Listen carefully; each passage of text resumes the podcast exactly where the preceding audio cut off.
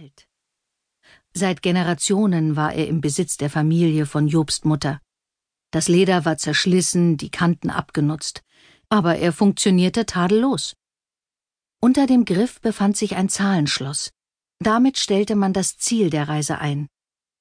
Delhi, Dublin oder Dingelskirchen? Nein, mit diesem Koffer reiste man nicht von einem Ort zum anderen, sondern durch die Zeit.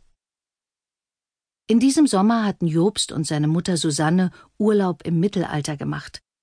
Ritterturnier, Schnabelschuhe, Läuse, all inclusive. Ich wäre, wie immer, lieber in die Zukunft gereist. Meine Mutter hat, wie immer, das Reiseziel bestimmt und sie hat, wie immer, behauptet, es wäre meine Idee gewesen. Jobst, das war doch deine Idee. Außerdem kann man mit dem Koffer nur in die Vergangenheit und zurück in die Gegenwart reisen. Als Jobst den Koffer vorsichtig von innen öffnete, warf er einen Blick auf das Zahlenschloss. 1987? Das ist gut. Mammutmist von oben und Ritterschläge von der Seite sind schon mal unwahrscheinlich. Jobst stieg in seinen mittelalterlichen Bundschuhen aus dem Koffer und sah sich um. Sie waren auf dem Gehweg an einer Straßenkreuzung gelandet. Weit und breit waren weder Autos noch Menschen zu sehen. Gegenüber reckte sich ein grauer Wohnblock in den Himmel, der aus lauter Platten gebaut war. Dahinter breitete sich eine große Baustelle aus. Ein Kran schwenkte eine weitere Platte auf ein Fundament zu. Als würde ein Riesenkrake mit Bauklötzen spielen. Jobst Mutter streckte sich und streifte die Ärmel ihres Mittelaltergewandes nach oben. Herrlich, frische Luft. Obwohl, riecht irgendwie. Ugh, nach abgebrannter Grillparty. Jobst drehte sich um. Hinter ihnen reihte sich ein altes Haus ans andere. Stumm starrten die Fenster, die gelblichen Gardinen wie halbgeschlossene Lider. Der Putz war braun, grau und bröckelte. In einem Fenster im Erdgeschoss stand ein Kaktus, in dem ein abgeknicktes rotes Fähnchen steckte. Vereinzelt waren Fenster zugemauert. Eine Taube starrte von einer verrosteten Dachrinne auf Jobst herab. Sie regte sich nicht. Nichts regte sich. Eine Stille lag wie Staub auf der Welt. Wir sind im Märchen von Dornröschen gelandet. Hier schläft alles. In dem Moment fuhr ein Auto auf die Straßenkreuzung zu und knatterte über das Kopfsteinpflaster. Es war hellblau, hatte runde Scheinwerfer und wirkte zu klein für die vier oder fünf Leute, die sich hineingequetscht hatten. So wie der am Lenkrad reißt und das Auto um die Kurve eiert, kippt das gleich um. Ein Trabi? Jobst Mutter sah dem Auto verzückt nach, als wäre es ein seltenes, putziges Tierchen. Die sind aus Pappe. Autos aus Pappe? Ich sag ja, wir sind im Märchen. Nein, in der DDR. DDR? Drei dicke Riesen? Welches Märchen ist das denn? Ein sozialistisches. Es war einmal die Deutsche Demokratische Republik.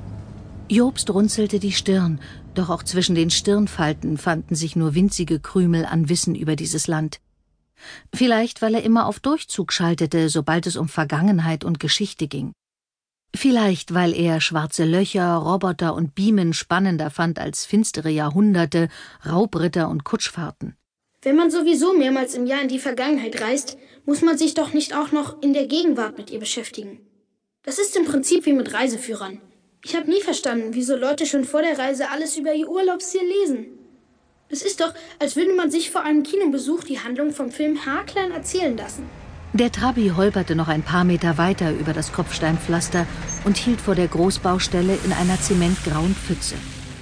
Fahrer und Beifahrer stiegen aus, klappten die Sitze um und drei weitere Männer krabbelten von der Rückbank nach draußen. Sie hatten blaue Arbeitsanzüge an, gelbe Helme auf und rauchten. Der Fahrer öffnete den Kofferraum und holte einen Kasten Bier heraus. Dann gingen die Blaumänner auf die Großbaustelle zu und verschwanden in einem Bauwagen. Äh, ich suche mir mal ein beschauliches Örtchen.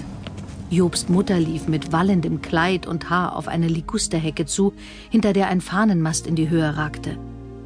Einen Moment blieb Jobst neben dem Koffer stehen. Er sah links die Straße hinunter. Eine Frau mit Lockenwicklern im Haar und einer geblümten Kittelschürze trat in Pantoffeln aus einem der alten Häuser. Gemächlich schlurfte sie auf eine graue Mülltonne zu, hob den Deckel und leerte ihren Müll hinein. Sie sah kurz auf, starrte Jobst an, dann schlurfte sie zurück ins Haus. Jobst blickte rechts die Straße hinunter. Eine Katze schlenderte über das Kopfsteinpflaster, sprang auf den Gehweg und schmiegte sich an einen roten Hydranten. Jobst sah sich nach seiner Mutter um. Noch immer war sie hinter der Ligusterhecke verschwunden. Dieses Mal schien es wirklich dringend gewesen zu sein. Jobst musterte das Auto auf der anderen Straßenseite. Langsam ging er über die Straße auf den parkenden Trabi zu. Er lief einmal um das Auto herum. Nur zwei Türen, winzige Außenspiegel, der Kofferraum so klein. Ich frage mich, wie der Bierkasten hineingepasst hat. Jobs blickte zum Bauwagen, aus dem Gelächter drang. Dann beugte er sich vor, zur Fahrertür. Pappe. Er drückte die Nase gegen das Fahrerfenster, schirmte mit den Händen links und rechts das Gesicht ab und spähte ins Innere. Schwarzes Plastiklenkrad. Sieht aus wie von einem Kindertretauto. Die Sitzpolster sind durchgesessen, aber gepflegt. Es gibt gar keinen Schaltknüppel. Was ist da an der Beifahrertür für eine Kurbel? Was steht auf dieser breit gesessenen blau-weißen Zigarettenschachtel auf dem Beifahrersitz? Sprachlos. Wie weit geht denn der Tacho? Jobst kannte diesen Schrei.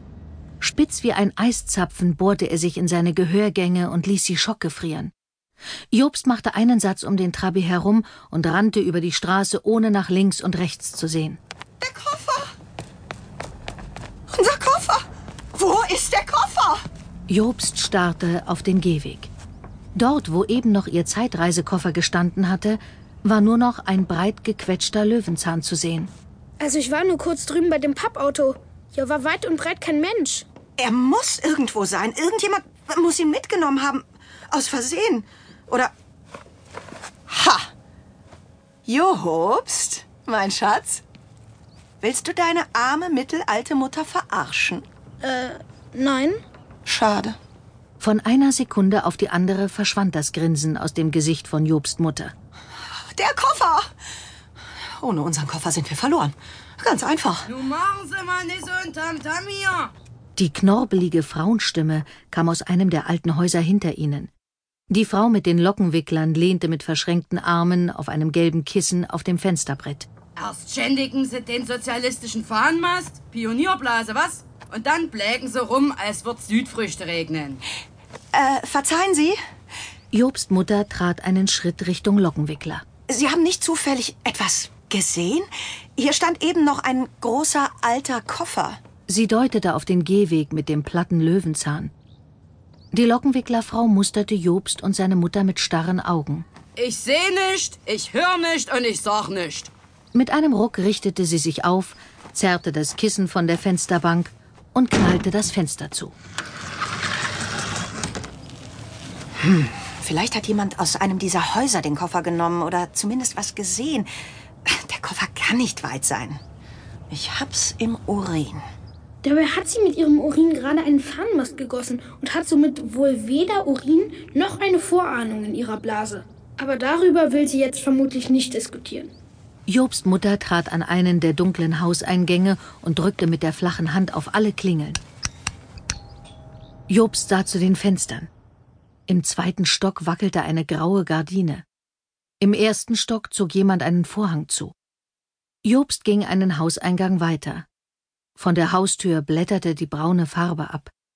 Die Tür stand einen Spalt offen und aus dem dunklen Hausinneren drang kühle Luft und der Geruch von Bonawachs. Jobst überflog die Klingelschilder. Tettenborn, Gerlach, Rosenstiel. Ich klingel bei Rosenstiel. Ich glaube, die Klingeln sind alle kaputt. Jobst Mutter hatte die Hände in die Hüften gestemmt und starrte die alte Häuserreihe herausfordernd an. Ein Mann mit Halbglatze, dafür aber mit dichtem, dunklen Schnauzbart, blickte mit hochgezogenen Augenbrauen nach unten. Herr Rosenstiel, nur eine kurze Frage.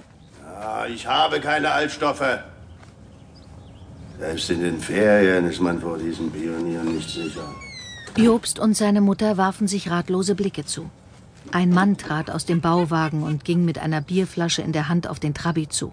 Komm, Jobst Mutter schnappte ihren Sohn bei der Hand, zog ihn über die Straße und lief winkend auf den Mann zu. Gegrüßt seid ihr, werter Gesell. Erlaubet mir gnädigst eine geringe Frage. Saht ihr...